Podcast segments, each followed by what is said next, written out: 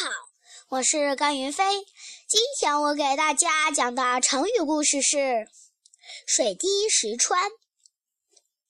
宋朝时，有个叫张乖崖的县令，刚正贤洁，很受百姓的爱戴。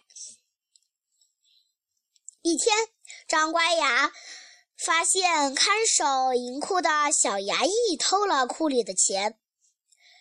张县令就命令手下打这个衙役三百棍，以示惩罚。这个衙役很不服气：“我只是偷了一文钱，为什么要打我三百棍呢？”